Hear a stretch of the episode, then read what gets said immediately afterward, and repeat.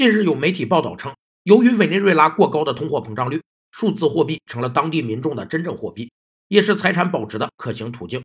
于是，比特币变成了硬通货。由于各国通货膨胀的程度不同，国际收支状况以及外汇管制宽严程度不同，当一国通货膨胀率较低，国际收支顺差时，该国货币币值相对稳定，汇价呈坚挺状态，在国际金融市场上习惯将其称为硬通货。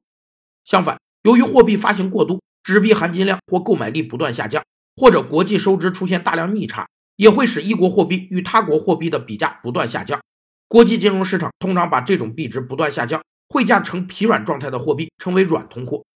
硬通货并不是固定不变的，一国货币能否成为硬通货，还要受该国经济增长、通货膨胀、国际收支状况等因素影响。